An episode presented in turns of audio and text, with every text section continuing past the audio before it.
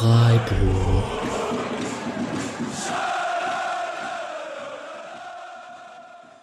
Dann, hallo und herzlich willkommen zur 223. Episode des Podcasts Freiburg. Wir sind zu zweit hier am Montagabend nach dem Augsburg-Spiel. Das war gestern Abend am Sonntag.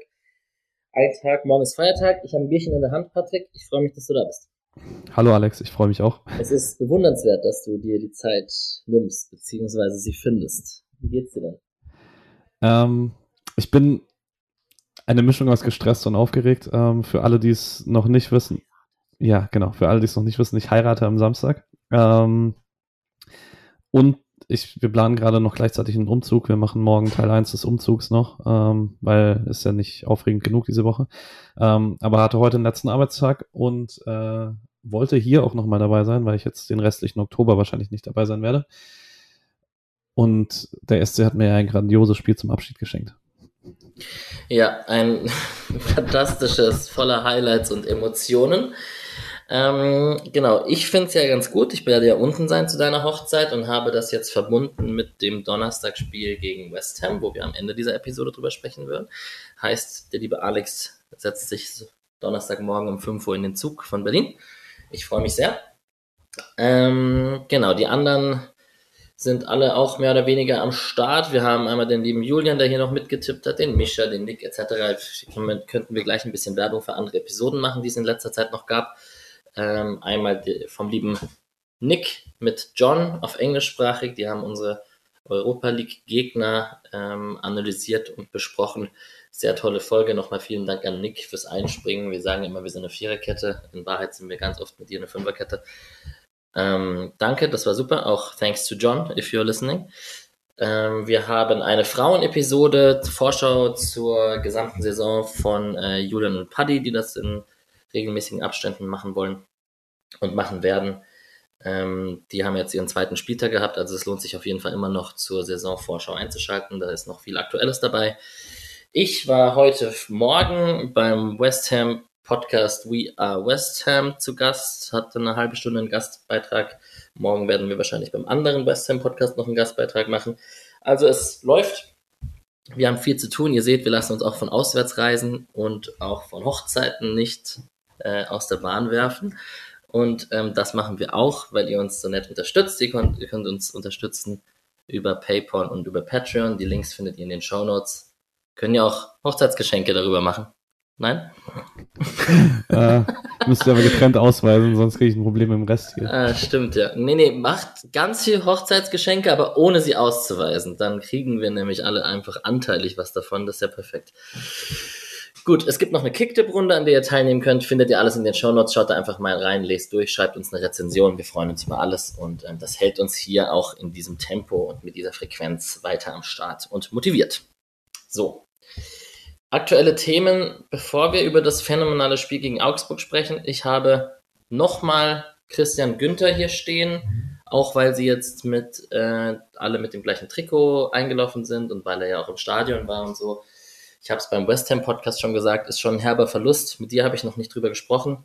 Mutmaßen jetzt, wie lang es geht und was das gesundheitlich etc. alles für Auswirkungen hat.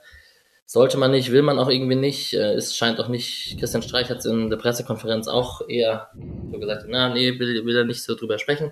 Es geht einfach darum, dass er wieder fit ist und ich glaube, damit ist auch alles gesagt, wahrscheinlich gar nicht die große Diskussion jetzt. Ne? Ja, ich glaube, sportlich ist es wahrscheinlich, also wenn man, also menschlich sowieso wünscht man ihm einfach nur, dass er schnellstmöglich gesund wird. Und ich glaube, so als Fan, rein sportlich gesehen, ist es am gesündesten, sich darauf einzustellen, dass er diese Saison nicht mehr spielt und sich zu freuen, falls es doch passiert. Weil ähm, dann hat man nicht die Enttäuschung, indem man jeden Monat drauf hofft, hm, vielleicht wird's doch was, sondern ihm dann einfach die Zeit geben, die er braucht. Ähm, ich fand, ich habe vorhin den Rasenfunk-Teil gehört zum SC-Spiel und noch zwei, drei andere Teile. Sehr gute Folge. Äh, Martin Raffelt, immer Bereicherung. Mhm. Ähm, und da hat äh, Max Jakob Ost äh, gesagt, ja, Vincenzo Grifo kommt ihm äh, aktuell ein bisschen so vor, als hätte er so einen, einen Tisch für zwei reserviert beim Italiener und er sitzt dann da ganz alleine und äh, ein bisschen enttäuscht, weil er wartet und wartet mit dem Ball und da rast halt keiner mit 40 km/h auf links an. Ja. Ja, definitiv auch für Wünsche ein Problem. Ähm, hat jetzt trotzdem seinen Beitrag zum Spiel beigetragen, so wie er das ja mit seinen Standardsituationen macht. Aber ja, ist definitiv auch ein anderes Spiel ohne Christian Günther, das wissen wir alle.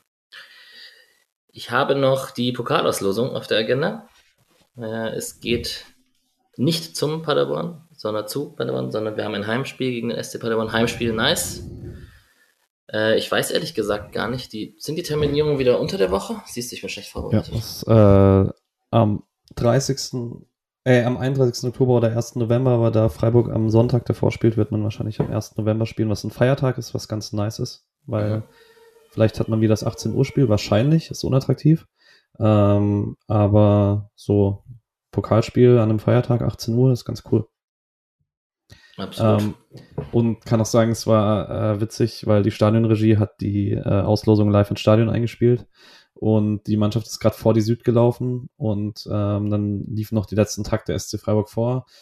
Und dann hat man Atobolo schon mal auf die Tribüne gerufen, aber man hat dann mit dem Feiern der Mannschaft gewartet, bis dann Freiburg gelost wurde, weil so so die ganze Mannschaft nur nach oben Richtung Leinwand geguckt hat und auch die ganze Süd nur Richtung Leinwand geguckt hat. War auf jeden Fall eine besondere Art und Weise, eine Auslosung zu gucken. Voll geil. Ähm, und was ich dann noch positiv fand, ist auch ein bisschen Freiburger Weg, finde ich. Ähm, es gab sehr viel Jubel über das Heimspiel und verhaltenen Jubel über Paderborn. Also es war jetzt nicht so, yay, wir haben Freilos so, sondern da war schon so, okay, kann man ein bisschen Respekt erweisen. Auch wenn sicher, ich war auch froh, dass ich dann nicht die Bayern gesehen habe, weil ich in dem Moment nicht wusste, dass die davor schon gelost waren. Ja. Ja, ansonsten Max Kruse Rückkehr. Ezequem ist ja bei Paderborn ausgeliehen. Der taucht ja immer in unserem Leihspieler-Segment auf. Der hat momentan ein bisschen seinen Stammplatz verloren. Aber auf jeden Fall wird es da auch zu einem Wiedersehen kommen. Und ansonsten haben wir, glaube ich, jetzt genug andere Spiele, um jetzt schon an Paderborn zu denken. Das würde Christian Streiche auch nicht gefallen. Ja. Tolle Überleitung. Ähm, genau, über West Ham sprechen wir am Ende der Episode. Und dann würde ich doch sagen, wir springen direkt zum FC Augsburg. Findest du es auch noch komisch oder immer wieder komisch, Demirovic als Captain einer Mannschaft zu sehen? Also ich finde es irgendwie cool auch. Ich habe ihn ja auch gemocht. Ich mein mein Hate ihm gegenüber nach dem Pokalfinale und dass er dann nach Augsburg gegangen ist und zu einem, mit einem Sympathieträger mit Gregoritsch gewechselt hat und so, der ist auch immer mit einem Augenzwinkern gemeint. Also eigentlich finde ich Demirovic schon auch einen geilen Zocker und so. Ich habe ja damals gehofft, dass er hier so der Freiburger Ibrahimovic wird. Das ist er nicht ganz geworden. Aber irgendwie trotzdem weird. Ist selten, dass so outgoing und auch noch Stürmertypen Captain sind, ne? Ja, aber also das, was ich gesehen habe von Augsburg dieses Jahr, war jetzt nicht so viel. Ich vermeide es meistens, Augsburg-Spiele zu gucken. Ähm, zu Recht. Ist schon, also ich finde, es tut ihm gut. Also er geht schon merkbar voran, ähm, spielt eine gute Saison bis jetzt. War auch gestern, finde ich, der Beste von der offensiven Dreierreihe. Und dieses Team hat halt auch nicht so viele Typen, die sich explizit dafür anbieten, glaube ich. Also ich fand Roveleo, finde ich, immer noch sehr, sehr coolen Innenverteidiger. Ähm, den möchte man jetzt nächsten Sommer abgeben. Da hat man sehr früh verkündet, dass man ihn nicht verlängern möchte und hat ihn dann auch am Anfang der Saison nicht gespielt, nur um ihn jetzt doch wieder zu brauchen. Ähm, ist auch irgendwie eine weirde Art und Weise der internen Kommunikation. Ähm, aber jetzt mal unabhängig von dem sehe ich jetzt niemanden, den man da unbedingt zum Kapitän machen müsste. Ja, wahrscheinlich liegt es daran, du hast recht. Ja, und dann ähm, ansonsten über Augsburg. Ich schaue auch nicht für Augsburg. Ich habe gerade ein kleines Zurecht reingeflüstert. Ich finde, Augsburg ist natürlich auch irgendwie eine der Mannschaften, wo man denkt, die könnte es doch auch mal endlich treffen mit einem Abstieg. Ja, mal gucken. Enrico Maaßen bin ich jetzt auch kein, also das ist alles so ein bisschen egal.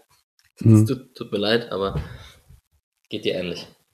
Ja, ähm, ist halt, es ist wild, die haben ja eigentlich einen super breiten Kader. Also wenn man sich den Kader anguckt, das sind über 30 Leute und ich glaube, bei allen 30 kannst du irgendwie sagen, okay, die haben irgendwie eine Daseinsberechtigung in der Bundesliga, aber halt ich glaube, Demirovic ist der, wo du am ehesten sagst, er ist ein positiver Über äh, Unterschiedsspieler und ja. das ist dann schon äh, nicht so gut, auch wenn ich ihn auch äh, für einige schätze, was er bringt. Ähm, wen ich normalerweise sehr spannend finde, ist Arne Engels, der war gesperrt nach einer roten Karte letzte Woche. Ähm, Marc Niklas Dorsch ähm, hat jetzt auch nicht so viel Einfluss aufs Spiel. Ähm, ja, es ist halt, es ist Augsburg und das war, wenn man vielleicht dann noch überleitet zum Spiel gestern, ähm, es war dann nochmal besonders langweilig, was sie gemacht haben, weil ähm, vorne zwei Wandspieler mit, ähm, mit Tietz und Demirovic. Vargas der Einzige, der irgendwie ein bisschen Tiefe hätte mitbringen können. Der wurde aber ziemlich abgekocht von Cedia und von Lienhardt, äh, wenn wir nachher dazu kommen. Und dann hast du zwei Außenverteidiger als Schienenspieler, also auch zwei Leute, die es eher defensiv denken und zwei Sechser im Zentrum. Das heißt, du hast eigentlich hast du sieben Defensivspieler, vorne drei Offensive und dazwischen ein riesiges Loch. Und das hat man auch ziemlich gesehen. Ja. ja. Dem habe ich gar nicht so viel hinzuzufügen. Man hat es äh, logischerweise irgendwie ein bisschen gespiegelt mit einer eigenen Dreierkette, obwohl man, wahrscheinlich war das jetzt gar nicht die Herangehensweise. Ich glaube schon, dass man da gesagt hat, man hat auch gegen Frankfurt in der gleichen Formation gespielt. Da ist eigentlich ein guter Übergang auch zu unserer Formation zu kommen, weil es jetzt zum ersten Mal seit Ewigkeiten war, dass Freiburg mit der gleichen Startelf gespielt hat wie im Spiel davor. Das heißt, man war offensichtlich zufrieden, den Defensivverbund zusammenzuhalten und gegen Frankfurt zu Null zu spielen. Und nach der Gegentorflut davor, also Olympiakos auch und Dortmund und Stuttgart, da einfach ein bisschen Sicherheit hinten drin zu haben. Äh, Misha hat ja ziemlich häufig diese Saison gesagt, dass äh, wenn wir immer sagen, ja, Streich, wenn es nicht läuft, dann geht er zurück zu den Prinzipien und dass man eigentlich gar keinen Kader hat, um einfach 4-4-2 Mittelfeldpressing oder hohes Pressing zu spielen, je nachdem, was man machen möchte. Ähm, dass es vielleicht einfach gar nicht funktioniert mit den Spielertypen. Und jetzt finde ich, sieht man schon gegen Frankfurt und Augsburg, ja, aber es ist halt trotzdem noch Christian Streich. Ja. so, so nach den Spielen Dortmund, äh, Stuttgart, Piräus sagt er halt dann trotzdem, okay, wir finden jetzt irgendeine irgendeine Formation, mit der wir erstmal Ruhe reinbringen und dann vertrauen wir darauf, dass wir vorne irgendwie mit Standards Tore machen, auch wenn das trotzdem viel mehr Ballbezug hat, äh, was man jetzt in einem äh, zurückhaltenderen Spiel macht, als man es früher hatte, aber es ist halt trotzdem, es ist trotzdem ein bisschen Christian Streich typisch, dass man nach so einer Phase dann sagt, okay, wir gehen zurück zu den Basics sozusagen. Ja, Augsburg ein bisschen Lieblingsgegner von Freiburg. Fünf Siege in Folge zuvor gehabt. Ich glaube auch irgendwie mit die beste Bilanz ähm, von allen Bundesligisten als Gegner. Woran das liegt? Ja, keine Ahnung. Wir sind den Augsburgern einfach entwachsen. Ich sag's einfach, das ist ja hier auch ein Freiburg-Podcast. Ja, und es ist tatsächlich witzig dafür, dass wir alle, alle, glaube ich, sagen, eigentlich könnte Augsburg auch mal absteigen hatten wir zwei große emotionale Momente gegen Augsburg, so zwei der größten der Vereinsgeschichte, so das 1-0 von Ginter und das letzte Spiel im Reisamstadion. Ja. ja. Gut, wenn das so weitergeht, können sie drin bleiben. Ja, finde ich auch. Ja. Alright. Freiburger Aufstellung. Wir haben schon gesagt, ähm, es gab keine Wechsel zum Frankfurt-Spiel. Atubolo hinten drin, Ginter rechts, Lienhardt Mitte, Sedia links. Das wird spannend, das sage ich so, weil das zur Halbzeit spannend wird, weil man es dann geändert hat. Kübi auf links außen, der, der mimt den Günther mit seinem rechten Fuß. Äh, Roland Schaller Spieler, darüber wird sicherlich auch zu diskutieren sein, dass er da ein bisschen seine Offensivqualitäten beraubt wird, weil Doan dann vor ihm gespielt hat quasi, mehr zentral mit Grifo und Höhler vorne drin. Keitel und Eggestein von Anfang an. Keitel muss ja dann nach 20 Minuten runter und Röhl hat dann gespielt. Ja, wie du schon gesagt hast, es ist halt dann Christian Streich und Eingespieltheit ist dann auch nicht verkehrt und es ist jetzt aber auch nicht so, dass wenn man auf die Bank guckt, also Philipp knabbert wahrscheinlich ein bisschen, Adamo braucht noch ein bisschen, Röhl kam jetzt zwangs, gezwungenermaßen rein, Gregoritsch kam jetzt nach einer Verletzung zurück und wäre wahrscheinlich noch einen Ticken zu früh gewesen von Anfang an. Also irgendwie stellt sich so die Aufstellung nach und nach. Kenneth Schmidt hätte man vielleicht erwarten können, aber sonst. Ja. Ähm, ja, und ich weiß nicht, wir können, glaube ich, in die Highlights gehen. So viel krasseres über die Aufstellung gibt es nichts zu besprechen, weil es ja die gleiche Aufstellung wie zuvor war. Ham, Osmas, Shiri, ähm, kannst du irgendwelche Wortwitze. Heute können wir uns übrigens austoben mit Wortwitzen. Wir sind ja nur zu zweit. No harm oder so. Ja, ich habe eigentlich, äh, habe ich Anfang des Jahres eine, oder im Mai habe ich eine Wette mit Julian verloren und habe äh, hab leider mit ihm ausgemacht, dass ich in der Hinrunde keine Wortwitze im Podcast mache. Deswegen äh, bin ich sehr zurückhaltend bisher. Okay. Also das erklärt das, einiges. Ich dachte, ja. das wäre persönlich mir gegenüber, aber ist okay. Nein, nein, überhaupt nicht. okay. okay. Schade. Naja. Zweite Minute. ähm, ist der erste Aufreger dann auch direkt. Ähm, genau, klar, man hatte diese Anfangsphase, wo man immer erstmal guckt, wie positionieren sie sich und dann haben sich eben Ginter, Lienhardt und Cedia so positioniert, wie sie sich positioniert haben und Schalay da auf rechts außen. Ähm, in der zweiten Minute hatte das auch schon irgendwie Auswirkungen, weil Lienhardt äh, den Ball rausspielt rechts, da hat sich Keitel positioniert und der ähm, macht einen hohen Ball, der so aufdotzt und Schalay kann den von der Schiene als Offensivspieler quasi äh, erlaufen und dann in diesen Zweikampf gehen im, Zweikampf, ähm, im Strafraum. Ja, ähm, also Lienhardt spielt nur den langen Ball raus aus einer zentralen Position heraus. Genau. Aber ähm, es ist vielleicht eine gute Szene, auch wenn äh, es die einzige ist, in der es wirklich funktioniert, für das, was, glaube ich, eigentlich der Plan war von Freiburg äh, in der ersten Halbzeit, weil ich glaube, man war sich bewusst, dass man 3-4-3 gegen 3-4-3 spielen wird, weil Augsburg das die ganze Saison so gespielt hat.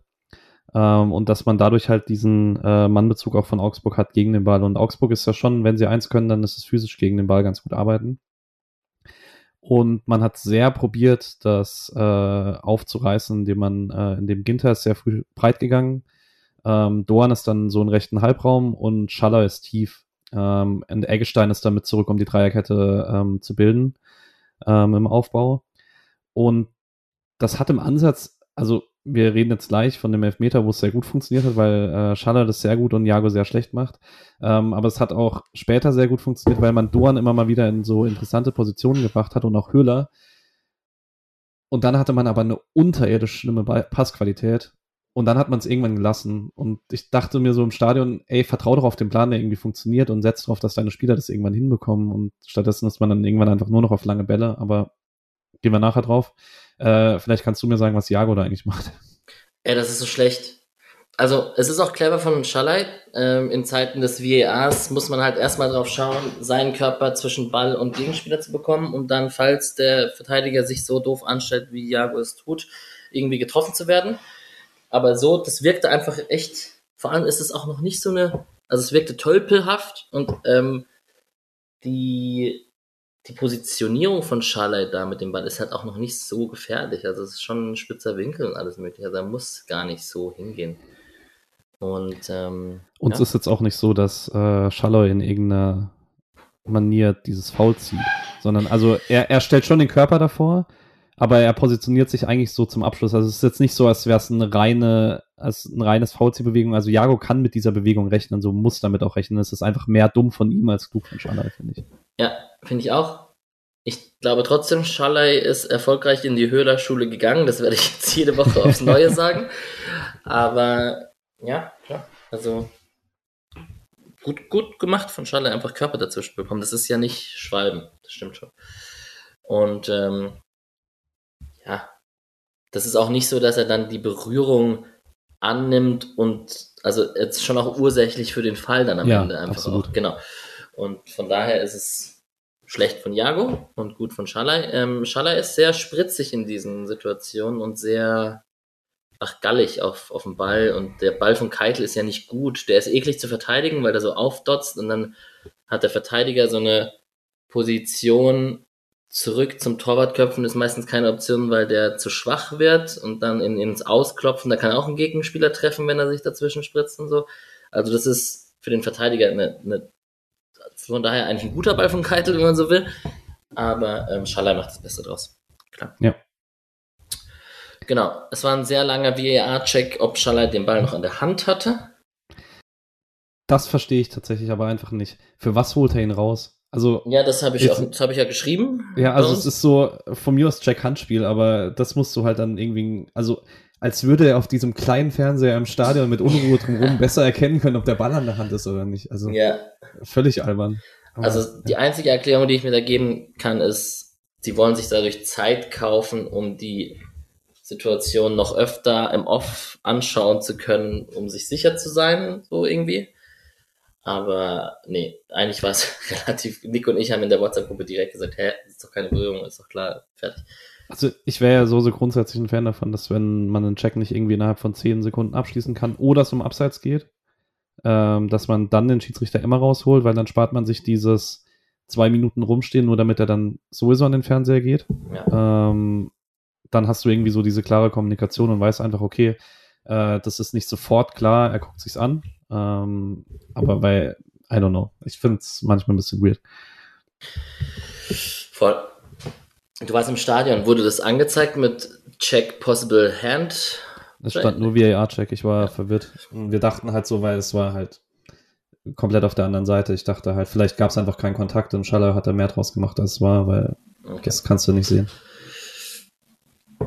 Genau, Julian, wir haben gesagt, wir machen eine kurze Folge, aber dafür besprechen wir halt so eine Elfmetersituation in einem ereignisarmen Spiel einfach eine halbe Stunde, ist doch auch gut. Ja. Ähm, Grüße. Grüße, genau. Der Grifo-Elfmeter ist einfach brutal stark. Also, pff, ähm, ich warte ja immer drauf. Ich glaube, er traut sich nicht mehr zu chuppen, weil jetzt ist die Geschichte auserzählt. Weil irgendwann geht's dann mal schief. Aber ähm, ich finde es Wahnsinn, wie er Elver schießt und wie er den da rechts oben rein. Also keine, keine Jaschwili-Vibes. Ja, es ist auch, ich finde es halt, er, hat, er schießt auch vom Anlauf her jedes Mal anders. Also manchmal nimmt er sich so äh, ein paar Schritte und geht dann äh, zum Ball hin und dann hat er wieder so Momente, wo er wie gestern einfach mit dem Pfiff sozusagen schießt und dann ansatzlos und so. Also er, er gibt dem Torhüter auch nicht die Möglichkeit, so ja, Grifo macht immer das. So achte darauf oder so, sondern er macht halt immer was anderes und es ist immer gut. Ja. ist schon verrückt. 21. Elfmetertreffer im 23. Versuch habe ich vom Sportstudio-Kommentator geklaut. Äh, das ist eine gute Quote. Und ähm, das 50. Bundesligator für den SC Freiburg, das ist auch eine gute Quote. Genau. Und dann hat man 1-0 geführt. Das natürlich schmeckt natürlich total eh Story von dem Spiel, dass der SC die Tore zu guten Zeitpunkten macht und ähm, so irgendwie ein relativ ruhiges Spiel hat. Zur Attraktivität hat es nicht beigetragen, weil dann musste Freiburg erstmal nichts tun und konnte Augsburg kommen lassen. Und Augsburg hat das so semi-gut gekonnt. In der neunten Minute aber hat Keitel alles dafür gegeben, Augsburg in Szene zu setzen. Ja, diese, diese kurzen Rückpässe, ne? Gegen, gegen Olympiakos war es schon der Fall. Woran liegt das? Also, Keitel ist auf jeden Fall. Stand Flecken weiter draußen? Nee, ich glaube nicht. Und äh, es ist auch im Stadion hat man irgendwie so fünf Sekunden vorher gesehen, dass Keitel diesen Pass wird spielen müssen, aber er wartet dann noch und Tietz kann den Weg schon laufen. Ähm, war auch nicht sonderlich gut von Keitel, der sich auch sofort entschuldigt. Ähm, von dem her würde ich sagen, ist klar seiner. Ähm, ja.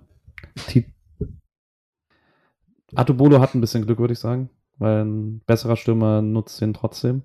Ähm, aber macht das ziemlich gut. Ja, würde ich auch sagen. Ähm, ist schon unten und steht schnell wieder auf und springt quasi ein zweites Mal. Ähm, ja, ich würde auch sagen, dass ein besserer Stürmer den macht. Oder dann würde man vielleicht darüber diskutieren, ob Atubolo zu früh runtergeht oder so. Aber so ist es im Zweifel für den Torwart. Ja. Passt nicht, aber Erfolg gibt recht, wollte ich eigentlich sagen. Genau, ähm, und wie gesagt, auch hier, ne, Atubolo spielt jetzt zum dritten Mal zu null war auf dem Zaun oben offensichtlich. Und auch, man hat immer noch jedes, bei jeder Aktion, die so ist wie diese, das Gefühl, die tut ihm gut. Du nicht? Ich schon. Also gestern war ich tatsächlich, ist, gestern war das erste Spiel, also vielleicht auch Stadion noch mal ein bisschen anders. Ähm, gestern war ich sehr entspannt. Äh, mhm. Bei Artobolo auch einfach. Aber ich meine nur, dass ich ihm die Situation gönne. Ja, ja, schon. Also es gibt auch, es gibt auch mehr Applaus noch bei Artobolos bei solchen Sachen als bei Flecken letztes Jahr ja. safe. Ähm, aber es ist auch, ähm, vielleicht kurz, dann haben wir es an der Stelle abgehandelt. Wirklich ganz normal in den Aufbau eingebunden, was in den ersten Spielen nicht so war. Äh, hat sich teilweise so Flachpässe ins Zentrum reingetraut, ähm, die man aus der dritten Liga von ihm kannte. Es ist noch nicht so mutig, wie er es in der dritten Liga gespielt hat, aber he's getting there und äh, der Rest vertraut ihm auch merkbar mehr. Ähm, das geht in die richtige Richtung. Ja, das würde ich auch sagen. Ähm, wie gesagt, trotz der Gegentorflut schon drei Spiele zu null. Damit führt er oder ist Punkt, also mit anderen zwei Keepern. So, wir haben und jetzt ist es echt schnell, die erste Halbzeit ist schnell erzählt. Ähm, wir können über Einzelspieler sprechen und so ein Gesamtbild, was man von denen hat. Aber highlightmäßig habe ich in der 13. Minute, wo Doan nach innen zieht und flach abschießt und zu wenig Druck auf den Ball bekommt, also den kann der Torwart easy halten. Aber vielleicht frage ich dich einfach so, in der 20. Minute hat musste Röhl dann kommen für Keitel. Ähm, Keitel wahrscheinlich wieder mit einer Muskelverletzung, die ihn jetzt ein paar Wochen rausnimmt. Bitter für Janik Keitel, der auch gut war gegen Frankfurt und mal wieder, wenn er jetzt eine Chance hat, sie nicht komplett nutzen kann, um sich festzuspielen. Aber wie war denn so das Gefühl? Würdest du mir recht geben, dass diese einzelne Führung für den SC fürs Spiel dann eher schlecht war, weil der SC so ein bisschen mit angezogener Handbremse spielen konnte? Ja und nein. Ähm, ich glaube, ich glaube, dass das, das was sich Freiburg äh, mit dem Ball äh, überlegt hat, einfach nicht sonderlich gut funktioniert hat. Ähm, weil man hatte ihn dann trotzdem viel in der ersten Halbzeit. Ähm, und man hat auch viel so an Mustern gesehen, die, glaube ich, äh, gewollt waren. Also, wie gesagt, vorhin schon mal, äh, Eggestein ist, hat immer die Dreierkette gebildet. Dann hatte man äh, Ginter und Kübler quer. Ähm, Keitel respektive Röhl standen dann so alleine im Sechserraum, so der tote Freiburger Sechser, das kennt man ja immer. Normalerweise ist das äh, immer der Nebenmann von Höfler. Ähm, und dann sind davor ähm, Grifo und Dorn äh, in die Halbräume und Höhler dann vorne drin. Ähm, und Schaller ist meistens noch mit vorne reingerutscht und dann hatte man so ein 3-1-4-2 ungefähr. Ähm, Schaller ein bisschen breiter. Ähm, und das war eigentlich ganz okay in dem Grundgedanken, weil man eben es geschafft hat, die Augsburger Kette so in Bewegung zu bringen. Und dann war man einfach schlecht mit dem Ball. Es, es, ich habe keinen anderen Ausdruck. Also Dorn gelingt aktuell nichts. Ich habe äh, vorhin dann auch im Rasenfunk gehört, Freiburg hatte null erfolgreiche Dribblings im ganzen Spiel. Äh, man ist auch nicht sonderlich viel in Dribblings gegangen, aber das war halt letztes Jahr oft dann so die Stärke, ähm, dass ähm, dass Dorn dann auf der rechten Seite mit Dribblings was auflösen konnte. Und so ganz allgemein habe ich das Gefühl, dass man äh, noch sehr drunter leidet und ich glaube auch, wir können ja dann relativ schnell überleiten zur Umstellung in der Halbzeit. Mhm. Ähm, Cedilia und Kübler sind als, also Cedilia fand ich sehr gut gegen den Ball, äh, kann man vielleicht mal sagen, als Innenverteidiger so mit seinen Defensivaufgaben, das war wirklich gut. Auch mit schnell und ja. so ablaufen und Körper dazwischen stellen, das ist einfach ja. sehr, sehr gut. Ja. Das nutzt ihm in der Innenverteidigung, dass er ein bisschen mehr Zeit hat, um ins Tempo zu kommen, weil, ja, ja genau. Ähm, aber der war halt in der ersten Halbzeit im Spielaufbau ein Non-Faktor mit dem linken Fuß, die Seitenlinie war dann ein größeres Problem. Ähm, und Kübler ist es halt auf äh, Left, Left Wingback auch nicht so wirklich. Ähm, und dann hast du das Ding, dass du die Angriffe immer bei rechts aufbauen musst. Und dann hast du da eine Überladung und dann willst du nach links verlagern und hast da Grifo stehen und das sind eigentlich nicht die Situationen, in denen er dir gut tut, sondern eigentlich warst du im letzten Jahr halt oder in den letzten Jahren immer gut. Du hast über links aufgebaut, hattest den Gegner, der ähm, auf Günther und Grifo reagieren musste, dann hattest du da viel auf der Seite des Feldes passieren und wenn du dann verlagert hast, hattest du recht Shadow zum Beispiel stehen und der hat dann Raum und er kann auch was damit anfangen, wenn dann da weniger Leute stehen und jetzt hat sich diese ganze Statik verändert und ich habe das Gefühl, man hat sich noch nicht, man hat noch nicht wirklich gefunden, wie man damit umgehen kann und man muss aber einen Weg finden, weil Christian Günther ist jetzt halt weg. Erstmal, ähm, ich weiß nicht, ob wahrscheinlich könnte es von der Theorie nur mit Ball, wahrscheinlich sogar mal Kengo am besten. Da hast du halt dann defensive Fragezeichen. Ähm, ja, und dann ist es wahrscheinlich auch, um jetzt den sehr langen Tag abzuschließen, ähm, auch noch was anderes, wenn äh, Höfler spielt, weil ähm, Eggestein war offensichtlich sehr bemüht darum, die Höfler-Rolle auszufüllen, hat sehr viel ähm, eher nicht aufgedreht nach vorne, auch wenn mal Raum da war, sondern hat eher probiert, Kontrolle äh, zu halten. Und dann hast du halt normalerweise, Höfler hat ein besseres Gefühl dafür, wann er trotzdem aufdrehen kann. Und du hast halt Eggestein daneben, der sehr offensiv denkt, aber da war auch Röhl gestern, nachdem ihm am Anfang zwei, drei Situationen nicht so gut gelungen sind, war er auch eher auf Sicherheit bedacht. Und dann hattest du halt nirgendwo so wirklich Durchbrüche, auch wenn du eigentlich vom reinen Gerüst her Räume hattest. Und mhm. ja, genau. Das wäre so. Ja, und ich vielleicht ergänze ich einfach, dass du hast jetzt viel über das Spiel mit dem Ball gesprochen und ich möchte trotzdem das Spiel gegen den Ball eigentlich loben, weil da war Doan zum Beispiel sehr gut und gallig und da war, ist mir auch ein Grifo in ein, zwei Szenen aufgefallen, der da über den ganzen Platz gewetzt ist, um, um schön hinterm Ball zu kommen und auch defensiv da zu sein. Also die klassischen Streichen Basics quasi, die waren halt trotzdem da. Also es war vielleicht nicht so kreativ, wie man sich's wünscht, aber um gerade jetzt auch so Doan und Grifo nochmal zu erwähnen, so einfach gegen den Ball. Ich fand auch Röhl dann auch gut irgendwann, so, das, das hat alles gepasst dann. Nur halt mit dem Ball nicht so inspirierend. Ähm, und das war's tatsächlich auch schon mit den Highlights, ne? Also aus der ersten Halbzeit. Da gibt's gar nicht so viel zu erzählen. Es gab Ähm, noch den einen Demirovic-Abschluss direkt vor der Halbzeit, der so direkt vor der Süd war und ich eigentlich dachte, der ist super frei und dann sah der in den Highlights gar nicht so spektakulär aus. hm. Ja. Dafür, da kommt noch eine andere Szene. Mhm. Okay. Und dann hat man umgestellt zur Halbzeit. Du hast es jetzt schon angedeutet. Im Prinzip war es dann so, dass Sedia nach rechts ist, Ginter in die Mitte und Lienhardt nach links. Lienhardt hat das jetzt schon ein paar Mal gemacht. Dem haben wir das auch schon nach Schlotterbeck-Abgang hat er von uns den Stempel bekommen, dass er das kann, da mehr oder weniger auf links. Ähm, Sedia hat ja oft schon rechts gespielt, mit Kübi auch im Wechsel und so, das kennen wir auch. Und ich hatte ja erwartet, dass Ginter dann aus der zentralen Rolle auch ab und zu in den Sechserraum schiebt, dass man quasi noch mehr mit dem Ball anfangen kann im Mittelfeld und da Überzahl schafft. Ist aber gar nicht so oft passiert, ne? Ja, eigentlich gar nicht, glaube ich. Und ich glaube halt auch, diese, dieser Grundgedanke ist ja, okay, du hast mit Lina dann einen linken Innenverteidiger, der schnell diagonal verlagern kann. Aber Augsburg hat halt nicht mitgemacht. Also die wissen ja auch, dass Christian Günther da nicht spielt. Und dadurch hast du ja trotzdem diese, also du hattest keinen freistehenden Schalay für einen Diagonalball. Den hat auch Lina da nicht stehen. 50. Minute, gelbe Karte für Merlin Röhl. Hattest du da Sorge, dass es, dass Ich er bin- keine 90 Minuten schafft? Ich bin ehrlich, ich habe die gar nicht mitbekommen. Irgendwann in der 85. oder so hat äh, Felix bei einem Röhl-V gesagt, oh, der hat schon gelb. Und ich so, was, der hat schon gelb? Nice. Also ich hatte keine Sorge demnach. Ja, verständlicherweise. Ähm, genau, und dann haben wir in der 56. Minute wieder eigentlich die nächste Szene, die es zu besprechen gibt. Ähm, Doan spielt erstmal sehr zentral. Doan ist sehr zentral rumgerannt. Klar, das kommt aus dieser Geschichte heraus, dass Schalay auf der Kante, auf der Seite spielt und Doan somit ihm auch Platz machen muss, sonst stehen sie sich wirklich auf den Füßen rum. Schalay war dann quasi der hinterlaufende Außenverteidiger, wenn sie es mit einem 4-4-2 spielen würden. Und ähm, deswegen ist Doan auch manchmal auf der linken Seite aufgetaucht oder sehr zentral aufgetaucht. Ähm, wie auch in dieser 56. Minute, als er Grifo in Szene, in Szene setzt mit einem flachen Pass, der schlänzt, der wird abgeblockt und es gibt Ecke.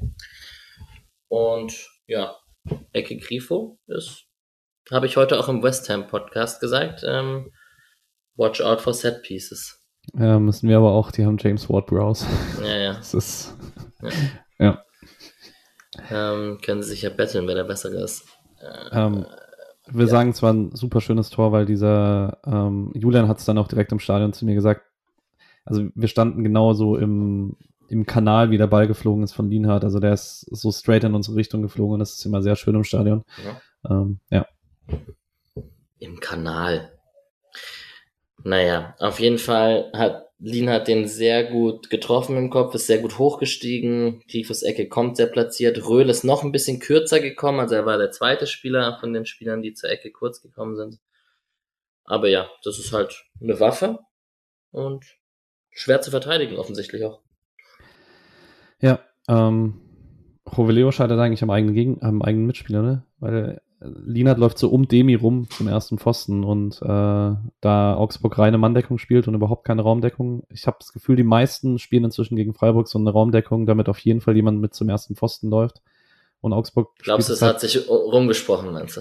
Äh, zu 100 Prozent, ja. Und äh, Demi scheißt dann auch Joveleo an, weil er den Laufweg nicht mitmacht, weil Demi das ja auch schon hunderttausend Mal gesehen hat, aber ähm, ja, ist halt, steht ihm selber im Weg und dann ist auch einfach ein sehr schöner Kopfball, finde ich noch. Muss man auch, man, man ist es von Höfler so gewohnt, aber äh, ich glaube, Lienert hatte noch keinen am ersten Pfosten und den setzt er halt wirklich sehr schön.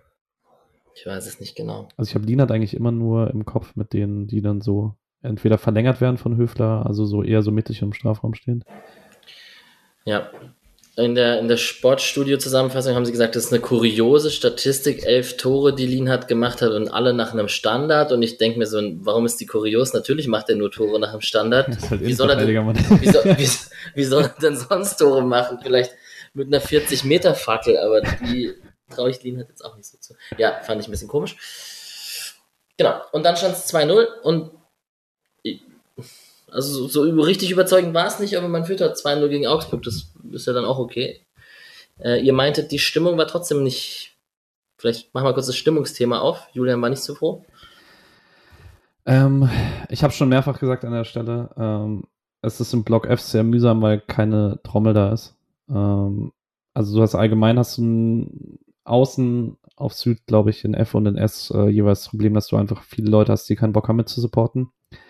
Und dann singst du halt oft ein bisschen alleine und dann hast du aber auch nicht mal die Trommel, die irgendwie so laut Takt mit vorgibt, sondern du gehst dann tatsächlich einfach unter in der Menschenmasse um dich rum, die nicht mitsingt. Ähm, und ich weiß gar nicht, ob das in C so extrem ankommt, weil C Mitte ist halt eigentlich immer ganz gut. Ähm, und ich glaube, S ist auch besser, weil da eine Trommel und ein Vorsänger direkt vorne dran stehen. Und F geht so ein bisschen unter, deswegen ist es manchmal ein bisschen frustrierend. Okay. F wie frustrierend.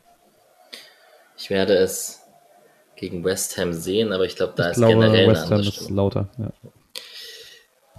Ich hoffe, West Ham ist lauter als FC Augsburg, um es mal kurz so zu betonen. Ja, ähm, vielleicht wollen wir gerade an der Stelle, weil du gesagt hast, ja, und dann führt man halt 2-0 gegen FC Augsburg. So ganz selbstverständlich ist es ja eigentlich nicht, aber ähm, ist es jetzt Spiel Nummer 19 oder so? Der Kicker hatte doch die Statistik, dass Freiburg jetzt irgendwie das 19. Spiel, also vorm Spiel waren es irgendwie 18 Spiele in Folge, die man nicht mehr gegen Mannschaften aus der unteren Tabellenhälfte verloren hat. Jetzt ist es Nummer 19. Und erstens, ich will auf absehbare Zeit niemals wieder jemand hören, der sagt, Freiburg wäre so ein Aufbaugegner. Das ist nämlich statistisch widerlegt fürs Erste. Ähm, auch wenn das alle Fanbases über sich sagen. Ähm, aber es ist auch für mich ist es noch ein bisschen komisch, dass ich auch merke, dass sich bei mir so ein Gewöhnungseffekt einstellt, weil es halt vor vier, fünf Jahren war halt jeder Sieg irgendwie was Besonderes und jetzt bin ich so nach einem 2-0 gegen Augsburg so semi-zufrieden, weil es halt leistungstechnisch nicht berauschend war. Ja, ich, auch da, ich hatte das im West Ham Podcast gesagt, ähm, ich war so, es ist ein mixed feeling, es, mixed feelings mit unserem Saisonstart und ich dachte so, okay, hättest du mir vor äh, 5, 6, 7, 8, 10 Jahren gesagt, dass 10 Punkte nach sechs Spieltagen irgendwie Mixed Feelings bei mir verursachen, ja. dann äh, wäre das auch einfach ähm, verrückt gewesen. Und wir hatten ja auch echt, also es gibt im Spielprogramm, das habe ich mir letztens mal vorgeknöpft, es ist ja schon so, dass wir, also ab dem zwölften Spieltag haben wir viele Gegner, gegen die wir punkten können. Übrigens, ich habe das, ich weiß nicht, das werden jetzt viele nicht vor Augen haben, aber am elften Spieltag haben wir Leipzig und am neunten haben wir Leverkusen und am siebten haben wir Bayern. Also ich möchte damit sagen, dass wir die nächsten drei Auswärtsspiele werden tough. Ja. Genau. Aber ich möchte damit eigentlich sagen, dass wir nach dem elften Spieltag alle aus alle Top Top Teams jetzt vielleicht Wolfsburg und Union kann man dazu zählen, aber gegen Wolfsburg und Union rechne ich mir doch irgendwie was aus diese Saison. Also vor allem gegen Union, haha. Ähm, da geht was. Und ähm, man hat halt echt auch schon, keine Ahnung, man hat halt Dortmund schon gespielt, man hat ein gutes Stuttgart gespielt, man hat ein gutes Hoffenheim gespielt, man hat Frankfurt 0-0 gespielt. Also das ist alles im Rahmen. Kurz, kurz einen Bogen geschlagen. Aber ich, ich finde so, man, ich, ich gebe dir recht, ein Gewöhnungsprozess findet schon irgendwie statt, ne? Ja. Die ganzen Bayern-Fans, die immer nur wegen, die sich über Siege nicht mehr freuen können. So, Freiburg besser, tat die 2-0-Führung gut. Es kam ein bisschen so rüber, dass, dass Freiburg erstmal dadurch Selbstbewusstsein getankt hat. War das im Stadion auch so, oder? Ähm, also vielleicht war es eher so, dass, also ich hatte das Gefühl bis zu dieser Demi-Chance, zu der wir gleich kommen, mhm. dass so für die zehn Minuten danach Augsburg nicht mehr dran geglaubt hat, dass noch was geht. Und dann hatte Freiburg sehr viel Kontrolle. Ja. Ähm, dann auch schon die, das wird später, finde ich, noch schlimmer da sind, dann haben sich die Situationen gehäuft, wo Eggestein oder Röhl Platz zum Aufdrehen hatten im Zentrum und das einfach nicht gemacht haben. Das ist mir in den letzten fünf Minuten, das ist mir egal. Da dachte ich mir dann so, okay, jetzt bringst du das 2-0 halt nach Hause, aber davor dachte ich mir halt, okay, hey, es ist halt nur ein 2-0, wenn du jetzt Raum hast und du, Augsburg spielt gerade nicht so gut, du machst das 3-0, dann ist wirklich der Deckel drauf. Das nervt mich dann immer ein bisschen im Stadion. Andererseits ist es halt auch ein Teil des Gewöhnungseffekts, dass ich halt dieser Abwehr immer vertraue, dass sie keine zwei Gegentore mehr bekommt gegen Augsburg. Ja. Genau, das ist es. Und die 67. Minute habe ich mir wirklich fünfmal angeschaut, wahrscheinlich sogar zehnmal. Ähm, ich habe überlegt, daraus ein Gift zu machen, weil so viel Slapstick in einer Situation kann gar nicht passieren, bis der Ball dann am Ende bei Demi. Also da sind Pressschläge und äh, einer schlägt am Ball vorbei und keiner will faulen vor allem weil das ja dann noch so ein Gestocher ist, wo dann die verteidigende Mannschaft auch nicht so ganz ungestüm hingehen will, weil es halt direkt ein Elfer ist. Und dann landet der Ball da am Ende abgefälscht nach Befreiungsschlag. Das war kein Pass zu Demi, das war einfach nur noch wild. Er landete da bei ihm. Ähm, ich weiß nicht, warum er den linken nicht nimmt und ich weiß auch nicht, warum er denn, wenn er dann den rechten nimmt, warum er nicht trotzdem macht. Aber Niemand ja. schießt so schön am leeren Tor vorbei wie Demi. Ne? Buh. Grüße an den Berliner Nachthimmel. Ja. Ja, ja, ja. Schöner hätte es. Lassen wir so stehen einfach, oder? Ja. Ja, kann Ähm, man, kann man ich machen. was zu seiner kann, man kann Verteidigung machen. Ich, ich glaube tatsächlich, die, das Einzige, was du zu seiner Verteidigung sagen kannst, ist, dass er irgendwie zwei, drei Sekunden davor noch am Boden liegt, weil er auch in so einem Zweikampf im Gestoch am Boden und dann steht er auf und im Aufstehen muss er dann direkt den Abschluss. Und glaube, positioniert sich einfach super schlecht. Aber solltest du als Stürmer trotzdem besser machen. Ja. Das hätte ich nicht gebraucht, weil dann wäre es irgendwie doch nochmal spannend geworden. Mhm. Aber ja, Demirovic ähm, wird mit Freiburg, glaube ich, auch nicht mehr glücklich in diesem Leben. Dann gab es eine Chance von Grifo, der dann an der Strafraum-Ecke vorbeischießt. Das dürfte dann auf eurer Seite ungefähr gewesen sein. Ähm, knapp vorbei. Ich dachte, er geht rein. Ja. Mhm. Und in der 73. Minute, und jetzt ist vielleicht die Frage, also Adamo und Philipp kommen für Doan und Grifo und normalerweise würde ich sagen, Doan und Grifo raus zur 73. bedeutet schon auch irgendwie, dass man sich siegessicher ist und nach West Ham schaut. Also könnte es sein, dass Streich vielleicht auch so denkt, mit der Abwehr kassieren wir keine zwei Tore gegen Augsburg. Ich glaube nicht. Ja. Ich glaube, Streich nimmt einfach Höhle. Ich glaube einfach, Streich nimmt Höhler nicht raus und ähm, man kann vielleicht nochmal sagen, Schalle ging ja dann trotzdem noch in der 89. für Gulde, aber dass Schalle Frankfurt durchgespielt hat und jetzt so spät rausgegangen ist, zeugt auch nochmal sehr davon, wie zufrieden Streich auch damit ist, wie er diesen Ringback spielt, also wie stabil das einfach ist, auch defensiv. Ja. Schon sehr cool. Ich habe es natürlich auch ein bisschen provokant gefragt. Ähm, Adamo und Philipp sind ja jetzt keine, auch keine Nulpen. Aber ja, dennoch, also ich fand es trotzdem. Aber gut, man kennt ja auch die, die frühen oder die, die offensiven Wechsel von Streich kennt man natürlich auch. Zediga hat Geld bekommen in der 75. Minute. Und in der 80. Minute war dann eigentlich der letzte Aufreger dieses Spiels. Ähm, als Atubolu einen Abstoß hatte, ähm, Cedia irgendwie mit Streich spricht. Das heißt, wir hatten mit Nick darüber in der WhatsApp-Gruppe gesprochen. Ich weiß nicht, ob ihr das im Stadion mitbekommen habt. Auf jeden Fall war Cedia nicht so im Game drin, weil Cedia kurz noch an der Seitenlinie was besprochen hat. Atubolo macht den Abstoß, der kommt postwendend zurück. Äh, wie heißt er? Bellio? Bellio? Bellio, Ja, ja. Bellio. Spielt auf Demi. Und ich sag ja, Demi, Demirovic möchte schießen. Ich glaube ja nicht, dass es ein Pass ist. Ich glaube, er flankt. Ja, Ja. okay. Ähm, kurz zur Ehrenrettung von Cedilia. Vossler winkt ihn zu sich. Also das hat man gut gesehen. Im, Okay. Also es ist nicht seine Schuld. Ja, und ja. ich glaube, man hat dachte halt, also man hat ja dann ab, die, ab so Mitte der zweiten Halbzeit jeden Abschluss lang geschlagen und man dachte halt, okay, der geht erstmal auf Höhler und dann ist es der Kampf um den zweiten Ball und bis dahin ist Cedilia wieder da. Der Abschluss ist halt echt scheiße. Ja, der kommt so an der. Mittellinie runter. ja. Und ja, vielleicht sollte man das aber trotzdem einfach nicht machen in so einer Ja. Situation. Ja. Das ist tatsächlich auch ein Trainerfehler. Das Ja. muss man schon so sagen. Genau, Sven Michel war knapp im Abseits bei vor dem Ball. Ähm, ja, weiß gar nicht, ob das jetzt Sven Michels Fehler ist oder Demis. Ich glaube, also im Zweifelsfall sollte der Stürmer schauen, dass er nicht vor dem Ball kommt, aber Ich glaube, er kann es gar nicht sehen, weil er Nee. noch hinter, hinter Lienhardt ist. Kann schon Ich würde fast sogar sagen, da sind beide nicht sonderlich schuld dran. ja. Das ist auch super knapp. langer Check und Abseits.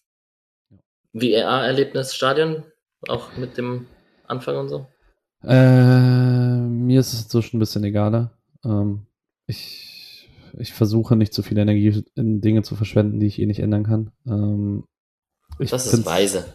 äh, Ich finde es immer noch nicht äh, super, aber ich, also ich singe auch nicht mehr mit bei den scheiß DFB-Gesängen und so, weil ich es einfach, ich denke mir immer so, ich würde mich ein bisschen selber dabei belügen, weil ich freue mich halt trotzdem, wenn das Tor dann wegen Abseits nicht zählt. Also es ist ja, Ich sing bei scheiß DFB auch nicht mit. Ah, also ich, ich singe schon bei scheiß DFB mit, aber halt nicht, wenn es um die VAR geht. okay. Stark. Ja. Okay. Und ja, ich weiß nicht, dann hat man es halt über die Zeit. Sedia hatte noch so einen Foul, wo ich mir denke, das Foul musst du nicht machen mit einer gelben Karte, aber im Prinzip war es ein 2-0 am Ende. Christian Streich sah danach nicht so happy aus. Äh, ich habe Ja. gesagt, er hat sich fast geschämt. Auf der Pressekonferenz hat er echt gesagt, das war nicht gut. Ähm, bin ich ja zufrieden, finde ich ja sehr gut, dass man trotz Sieg sich nicht blenden lässt. Ja, es war ja auch insgesamt einfach nicht gut mit Ball. Und ähm, vielleicht kann man dann noch mal ein letztes zusagen ähm, zu der Defensivreihe. Ich glaube, dass auch vieles, was man vielleicht nicht komplett perfekt gemacht hat gegen den Ball, auch im Zentrum davon kaschiert wurde, dass in letzter Linie einfach super gut verteidigt wurde von allen dreien. Ähm, wenn, wenn dann halt Linard oder Sedila jeden Zweikampf gewinnen gegen Vargas, bevor der ins Tempo kommt, dann denkst du gar nicht, da ist irgendwie eine gefährliche Situation. Aber theoretisch musst du dann nur einen Zweikampf verlieren und er steht halt im 16er so frei zum Abschluss. Das, ja. Ja. Ja, ja. Und dann hat man 2-0 gegen Augsburg gewonnen. Ähm, Julian hat den lieben Lienhardt als Spieler des Spiels. Mischa und ich haben Grifo als Spieler des Spiels. Ich gehe auch mit Lienhardt. Du gehst auch mit Lienhardt, dann haben wir mal wieder eine 50-50 ähm, Entscheidung ja, ich denke, die Begründung für Grifo ist auch klar. Der ist halt bei, bei, bei diesen zwei spielentscheidenden Szenen äh, involviert und punktet, punktet deswegen auf Kickbase wie blöd. Ähm, aber Lean hat echt stark. Echt krass. Und ich möchte jetzt nochmal auf dieses, äh, auf dieses, auf diese Umstellung in dieser Dreierkette zur Halbzeit eingehen. Gar nicht, weil das so, also ich finde krass, dass drei Spieler in der Kette einfach dann auf anderen Positionen spielen als zuvor und das mit Freiburg halt geht. Ja. Ähm, weil das geht halt einfach de facto nicht bei jedem Verein und das macht auch de facto nicht, nicht viele Teams, nicht viele Trainer, nicht viele Abwehrspieler können das machen. Das zeugt davon, dass man lange beisammen ist oder dass es einfach eingespielt ist und so weiter und so fort. Und dass man dann halt gewisse Ideen verfolgen kann. Das finde ich schon ziemlich beeindruckend, muss ich sagen. Ja. Genau. Kann man nicht viel darauf antworten, ne? Nee, ist, ist die Wahrheit, ja. Ähm, noch kurz, sorry, ich habe es gerade gesehen, dass es im Skript steht. Ähm, Augsburger Block und Pyro und Feuerwerk. Ähm, ich habe da persönlich, glaube ich, eine strongere Opinion als vielleicht andere Leute. Ich äh, bin großer Fan von Pyrotechnik. Ich hasse Feuerwerk und Böller im Stadion. Ich äh, mag es auch in Silvester nicht und ich kenne einfach viele Leute, die wirklich ein großes Problem damit haben, für auch einfach Leute, für die es triggern sein kann. Und es gibt halt gute Gründe, dass es eigentlich so einen Kodex gibt, dass man das im Stadion einfach nicht macht, dass man keine Raketen schießt, ähm, bis auf ein paar Idioten. Ähm, und ich habe es nicht ganz verstanden, ähm, warum man da jetzt angefangen hat, Feuerwerksraketen zu zünden. Ich finde es immer ein bisschen albern. Ähm, vor allen Dingen, weil es auch einfach nichts gibt fürs Kurvenbild so. Also die Kurve hat ja keinen kein, keine Farbe dadurch, dass du da eine Rakete hochschießt, sondern du hast diesen, einfach nur diesen Knall und äh, das Bild für die Kurve gibt dann geben nur die Pyrofackeln. Deswegen, ich, also ich brauche es nicht und ich finde es auch jedes Mal einfach ein bisschen scheiße. Ja, möchte ich eigentlich unterstreichen. Ich, bin, ich, ich kann ja mal so offen sein. Ich, äh, ich bin jemand, den das triggert mit Silvester und so. Ich wurde mal von der Leuchtrakete am Bein getroffen und bin mit zehn Jahren und bin jemand, der sehr schreckhaft und sehr nicht, also Panik ist zu groß, aber schon, ich finde es schon ungeil. Bin aber trotzdem lustigerweise ein Fan von kontrollierter Pyrotechnik. Also man kann den Standpunkt schon auch vertreten, wenn das gut und smart und nicht ganz dumm gehandhabt wird. Ja, keine Ahnung. Aber das waren schon ganz klar viele Raketen, oder wie im Augsburger? Ja, ja, also sah auch aus wie ein Silvester. Also die sind halt so hoch ja, ja. und dann so mit Funken. Ja, ja, ja. Genau. Nee, das ist doof. Genau. Ähm, Schiri, keine krassen Fehlentscheidungen. Statistisch. Komische Linie trotzdem. Ja. Also, ja, es war keine äh, coole Schiedsrichterleistung und ich fand's witzig, ich hab, äh, ich gehe ja immer in die Tiefen des wahre Tabelle Forums. Natürlich. Ähm, und da hat sich ein Augsburger drüber beschwert, dass äh, der Schiedsrichter ziemlich viel gegen Freiburg entscheidet. Und dann dachte ich mir so, okay, äh, wild. ja. Ja, Gut. Dann würde ich sagen, wir haken das Spiel ab. Mhm. Und ähm, gehen ähm, auf die Bundesliga kurz, weil wir haben ja jetzt die Reihenfolge immer so, wir sprechen am Ende der Folge über die Bundesliga, wenn das nächste Spiel ein Bundesligaspiel ist. Aber das nächste Spiel ist ja offensichtlich kein Bundesligaspiel. Deswegen können wir jetzt kurz über den Bundesligaspieltag sprechen. Ja, was ist denn das? Also ich habe äh, Dortmund geschaut und dass Dortmund so viele Punkte hat, ist ein Witz, kann ich dir sagen. Die sind einfach nicht gut. Ja, Nico Schlotterbeck aber sehr gut, Freitagabend. Also ja. der ist tatsächlich gerade sehr gut in Form, der rettet da auch einiges. Ich ärgere mich so, dass ich Leverkusen nicht als Meister, dass ich mich nicht getraut habe, Leverkusen als Meister zu tippen, weil ich habe es gab. aber auch Bayern. Nein, es wird Leverkusen. Nein. Doch, doch. Ja. Na gut, ihr habt es zuerst ja. gehört, aber nee, jetzt sagen es ja mittlerweile viele, deswegen ist es gar nicht mehr so ein Wild Take. ja, ich finde, ähm, also ich habe die Samstagskonferenz gesehen und das Topspiel gesehen. Ähm, genau, also die beiden Einzelspiele, Hoffenheim, Dortmund nur als Zusammenfassung und Darmstadt, Bremen gar nicht. Ähm, ich war tatsächlich, ich war sehr gut unterhalten vom Topspiel. Das hat, finde ich, ziemlich gehalten, was, äh, was es versprochen hat. Ähm, Findet ein Leipziger Gewöhnungsprozess statt? Nee, tatsächlich nicht. Nee. Also, ich weiß nicht, ich bin dann, äh, also ich finde es immer ein bisschen schwierig, so als Konsument, weil, ähm, also ich gucke auch Top Champions League-Spiele, auch wenn da einfach sehr, sehr viele Konstrukte abzulehnen sind. Aber ich liebe halt diesen Sport und das ist, äh, es ist halt schwierig, weil wenn du den, diesen Sport auf höchstem Niveau sehen willst, dann kommst du nicht drum herum, moralisch äh, schwierige Vereine zu sehen. Und Klar. das, ja, ist tough. Und Xavi Simmons ist halt ein absolut geiler Zocker, das kann man ja so sagen. Ja, ja ähm, ansonsten Bochum wir sprechen ja gleich über Kevin Schlotterberg, aber wenn er nicht langsam eine Chance bekommt, dann weiß ich auch nicht mehr, weil das, was die Dreierkette jetzt zum vierten Mal die Saison gemacht hat von den sechs Spielen, ist absolut bodenlos und ähm, ja, macht mir schon ein bisschen Sorgen um Bochum. Ich mache mir auch Sorgen um Köln. Wobei ich bei Köln auch ein bisschen, das hat äh, Martin Raffelt auch im Rasenfunk nochmal gesagt und das dachte ich mir auch Samstagmittag.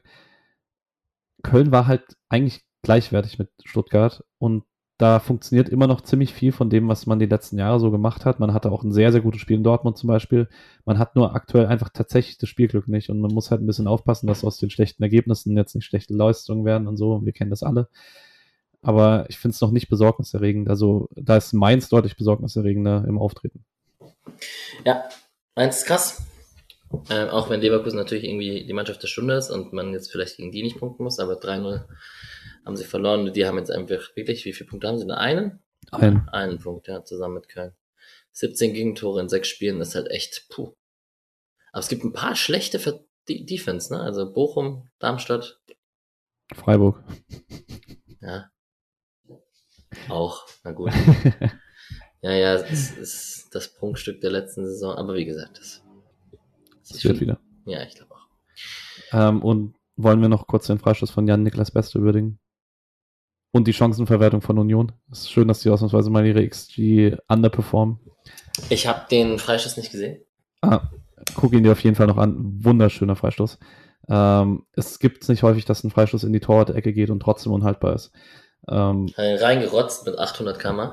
Ja, und halt unterkante Latte und dann ins kurze Netz. Ah, okay. Also wirklich Traum. Und Union hat halt irgendwie, also aus der Anzahl an Chancen hätte Union 22, 23 acht Tore gemacht. es, ja. ist, es ist nicht übertrieben. Es ist, äh, aktuell hat man das Glück nicht, was man in den letzten Jahren hatte. Ja. Ähm, ich lache mir dabei natürlich ein bisschen ins Fäustchen. Also ich mich amüsiert das sehr und ähm, ich will landen vor Union dieses Jahr. Ja, und diesmal bringt es uns nicht die Champions League, ne? das stimmt. Schauen wir mal. Nein, Spaß. Dieses Jahr wird es schwer. Letztes Jahr, so einfach wie es letztes Jahr war. Also einfach, aber so nah. Naja, ansonsten ist es, glaube ich, besprochen. Wolfsburg 2-0 gegen Frankfurt, das sind ja so zwei Teams in unserem Dunstkreis. Aber habe ich jetzt ehrlich gesagt auch nicht viel von gesehen. Ja, Frankfurt hat halt echt noch ziemlich ja, Probleme halt zu Torchancen zu kommen. Ja. ja. Und äh, Skiri hat auch echt Anlaufprobleme, war wirklich nicht gut am Samstag da hätte ich eigentlich nicht mit gerechnet. Ich dachte, das ist so Plug and Play, dass es eigentlich egal ist, wo er der Sechser ist. Das ist einfach sehr gut. Offensichtlich ist es nicht so einfach, ne? Ja. Gut. Die Leihspieler waren an diesem Wochenende Kevin Schlotterbeck, hast du schon erwähnt, haben 1 zu 3 gegen Gladbach verloren. Ähm, war auch in diesem Spiel Bank. Nach, ich dachte ja, nach dem 7-0 gegen Bayern rutscht er rein. Aber äh, vielleicht sagt man auch, das Bayern-Spiel, ihr könnt es wieder gut machen. Hm, hm, hm, das ist ja oft auch so eine Herangehensweise. Aber du hast es schon erwähnt, er sollte jetzt langsam mal eine Chance bekommen, sonst wird's auch, ist es auch irgendwie ein bisschen komisch. Robert Wagner bei Kräuter Fürth hat 1 zu 1 gegen Elversberg gespielt und wurde in der 56. Minute ausgewechselt. Äh, sehr schöner Assist fürs Tor von Branimir Gotha. Richtig schöner Steckpass. Aber ein bisschen Probleme in der Struktur vom Spiel, weil da habe ich ein bisschen mehr gesehen vom Spiel. Genau, wir haben Kimberly Ezekwem beim SC Paderborn, unserem Pokalgegner, ähm, war 90 Minuten auf der Bank, scheint erstmal seinen Platz in der Stammelf verloren zu haben. Die haben 3 zu 1 gegen Schalke gewonnen. Und genau, im Ende Oktober sehen wir den auf jeden Fall wieder, ob, ob in der Startelf oder auf der Bank, werden wir dann sehen. Und Hugo Sique hat Kortrik, heißt die gegnerische Mannschaft. Mein Holländisch ist wirklich gar nicht ich gut. Ich finde es immer witzig, immer wenn du irgendwelche ausländischen Namen aussprichst, klingt das so, als würdest du auf Schwedisch reden. Du hast Kor immer so. Kortrik. ja, ja, ja, aber nicht bei jeder Sprache, sondern bei den naja, es gibt zwischen dem holländischen, belgischen und dem schwedischen, skandinavischen gibt es einige Similarities. Wie auch immer. 2 zu 1 verloren. Äh, das war schlecht für Brügge, aber sie, er wurde in der 82. Minute ausgewechselt und kommt auf seine Minuten. Das sage ich, diesen Satz sage ich, glaube ich, wirklich jede Episode. Die anderen SC-Teams. Äh, die SC Frauen gestern, ich, man konnte direkt rüberschalten auf The Zone vom einen Spiel zum nächsten ähm, haben gegen Duisburg gespielt. Sah eigentlich dann nach dem 2-1 nach einem lockeren, souveränen Sieg aus. Ähm, ich dachte nicht, dass da noch was anbrennt. Die Schlussphase habe ich mir dann gegönnt. Ähm, Tore von Zikai und einem Eigentor von Duisburg. Man war zweimal in Führung und dann kassiert man in der 94. Minute ein Gegentor. Sah nach einer Flanke aus, die sich hinten ins Tor senkt. Aber man muss auch sagen, dass die Torhüterin Kassen in dem Moment echt nicht so gut aussah. Also einen Schritt mehr nach hinten und dann ja, springen. Ich musste sich nur absetzen. Ne? Also ich habe mich auch gefragt, ob sie, also sie muss irgendwie, entweder, entweder sie hat sich ins Licht, ins Licht geguckt und dadurch die Entfernung falsch eingeschätzt oder sie hat sich einfach so einfach komplett verschätzt, weil der ist so lange in der Luft, wirklich, du kannst einfach der, laufen. Und der schlägt auch nicht hoch ein. Also es, du hast ja manchmal, hast du ähm, äh, da Torhüterinnen beim Frauenfußball im Schnitt meistens eher ein bisschen kleiner sind als im Männerfußball. Hast du manchmal so äh, Tore, die hoch einschlagen im Tor, die dann einfach nicht haltbar sind, aber der steckt ja wirklich nicht hoch im Tor ein, sondern sie steht einfach zu weit vorne. Das ist bitter halt. Das ist ihr erster Fehler die Saison, weil bis jetzt sehr guter Rückhalt eigentlich in den ersten beiden Pflichtspielen. Ja. Dann haben wir die Spiele am Sonntag gegen Werder Bremen. Ähm, Julian hat geschrieben, es gibt kein Ligasieg seit dem Februar. Das ist schon krass. Ähm, zu Hause gegen Werder Bremen sollte es dann doch mal klappen, würde ich hoffen. Also muss dann mal. Ja. Schade, weil man nach dem Unentschieden gegen Bayern mit einem Sieg in Duisburg hätte man echt einen gelungenen Saisonstart haben können. Noch mit einem Sieg in, gegen Bremen oder so, dann wäre das echt sehr gut gewesen. Ja, absolut. So, die zweite Mannschaft, um die kann man sich ein bisschen mehr Sorgen machen noch. 3 zu 1 in Mannheim verloren. Wie sprichst du unseren alten Stürmer aus, den neuen? Ist es Gadawi? Nee. Gadiu? Äh, Hamadi Al-Gadioui? I don't know. Das, das, das, das, das hat sich gut angehört. Ähm, 3 zu 1 gegen Mannheim verloren. Er hat sein erstes Tor gemacht für den SC zum zwischenzeitlichen 1-1, aber man hat jetzt einfach fünf Punkte nach acht Spielen und ist komplett unten drin. Äh, man spielt morgen gegen Sandhausen äh, zu Hause in Freiburg und am Sonntag in Lübeck. Aber ja, so langsam muss man sich Sorgen machen um die Drittliga-Vertretung des SCs. Wie, wie pessimistisch bist du? Ähm, muss man sich Sorgen machen? Also Sorgen machen muss man sich auf jeden Fall. Sorgen muss man sich machen, ja. Ähm, ich mache mir weniger Sorgen, wenn Nikolas Höfler oben wieder dabei ist und wenn Janik Keitel gesund bleibt, weil dann äh, Rütlin mal fest unten bleiben kann als Anker Sechser. Und wenn hoffentlich irgendwann Max Rosenfelder wieder gesund wird, ähm, weil aktuell ist es halt echt das Problem, dass man im Zentrum keinen Zugriff aufs Spiel bekommt und dann halt auch nicht mehr diese krassen Innenverteidiger hat, die man in den letzten Jahren hatte, sondern Müller und Bixel sind okay, aber leider nicht mehr. Und ähm, ja, ich weiß es nicht. Ich, ich hoffe auf Rosenfelder. Ich finde auch Bouebari ganz cool. Der hat aber jetzt auch ein bisschen Probleme reinzukommen mit Verletzungen. Drew Murray ist erst im November spielberechtigt. Da weiß ich nicht, wie gut er dann ist. Ist auch noch sehr jung, kam aus den USA, weiß man nicht, was man erwarten kann, aber ist schon. Man hat ja die letzten Jahre eigentlich nie damit gepunktet, dass man vorne super viele Tore gemacht hat. Das ist, finde ich, sogar immer noch okay, sondern man hat halt einfach ganz viele Spiele 1-0 gewonnen. und ich glaube, das würde immer noch passieren, wenn man die defensive Stabilität hätte. Und die hat man aber halt aktuell nicht.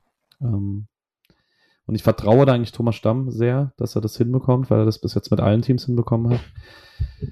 Aber für ihn wäre es halt auch gut, wenn es mal ein bisschen weniger Personalfluktuation ist, weil das oben dünnes kommt halt leider auch unten an.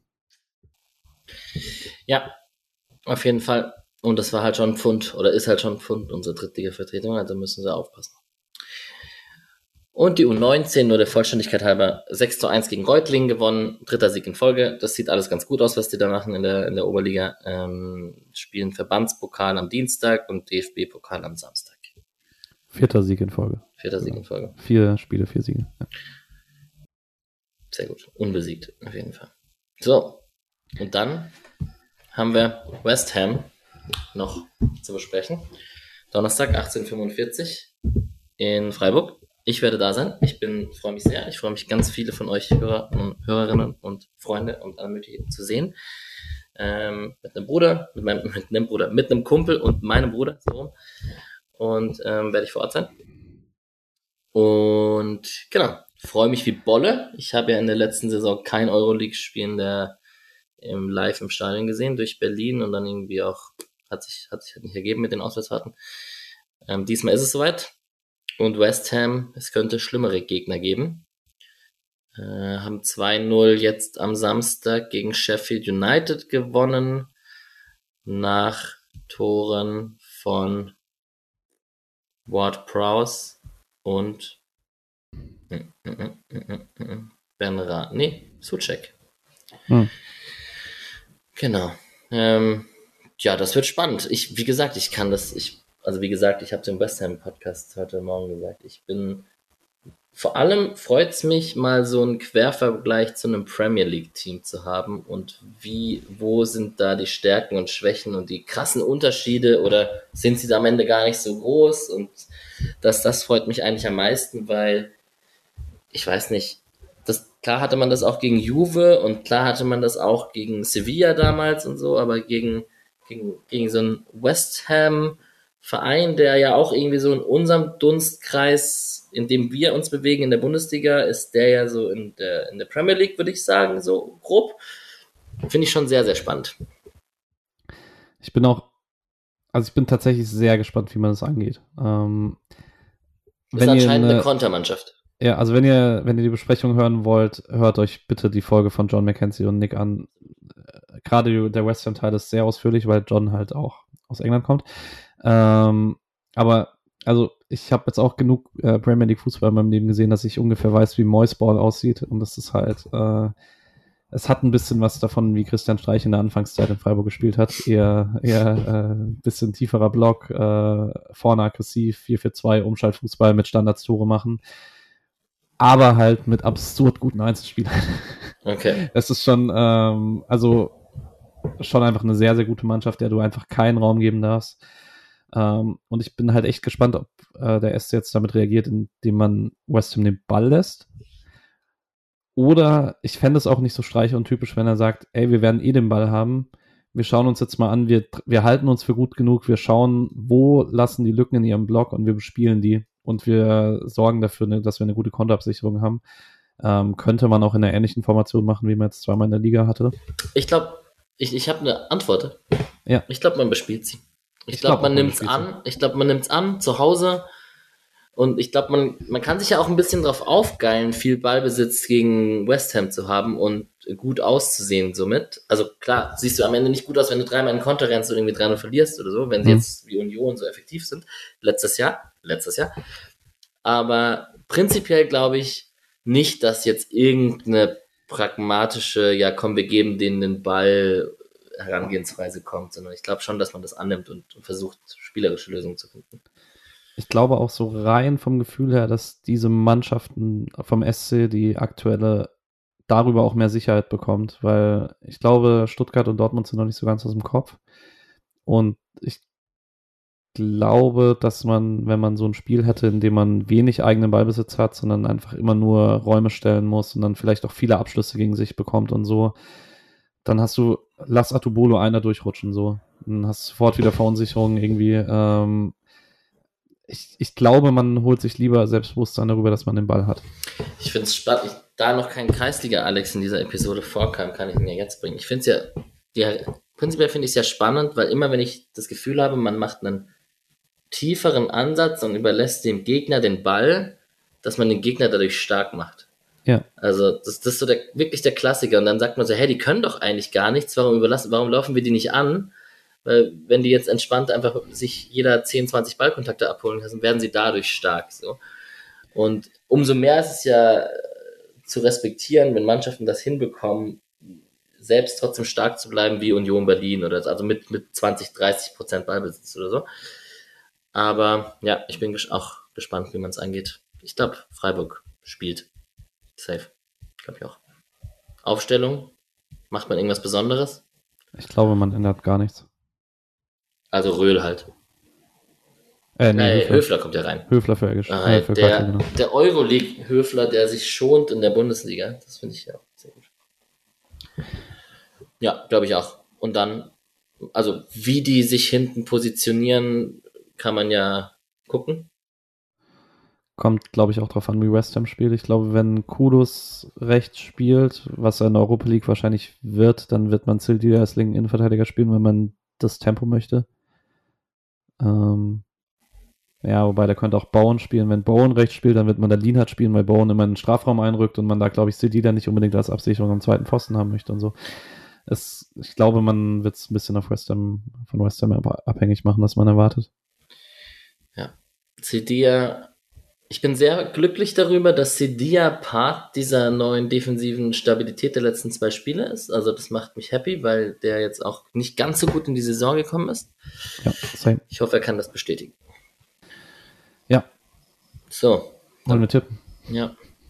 Ziehen wir es nicht unnötig in die Länge. Hey, so eine kurze Folge gab es, ich glaube, seit Gründung des Podcasts schon. ich kann mich nicht entsinnen.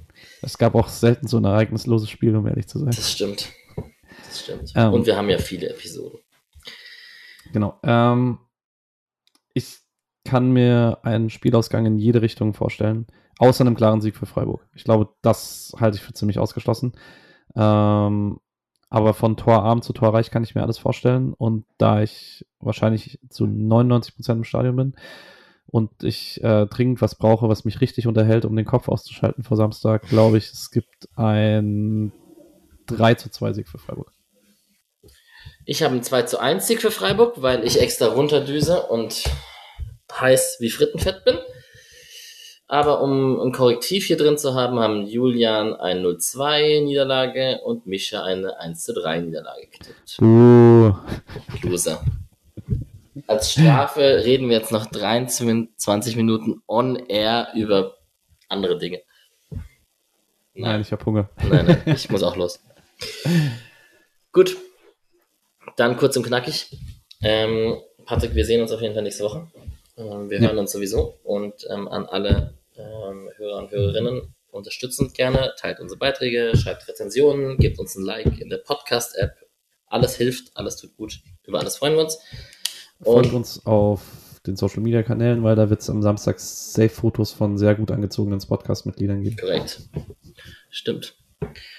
Und ähm, genau, dann wünschen wir euch eine gute Woche und ähm, ich schreibt mich an. Am Donnerstag bin ich unten oder uns alle. Wir sind da. Liebe Grüße und dir einen schönen Abend und allen anderen eine schöne Woche. Morgen ist ja. Oder Yes. heute. Wie auch immer. Tschüss. Macht's gut.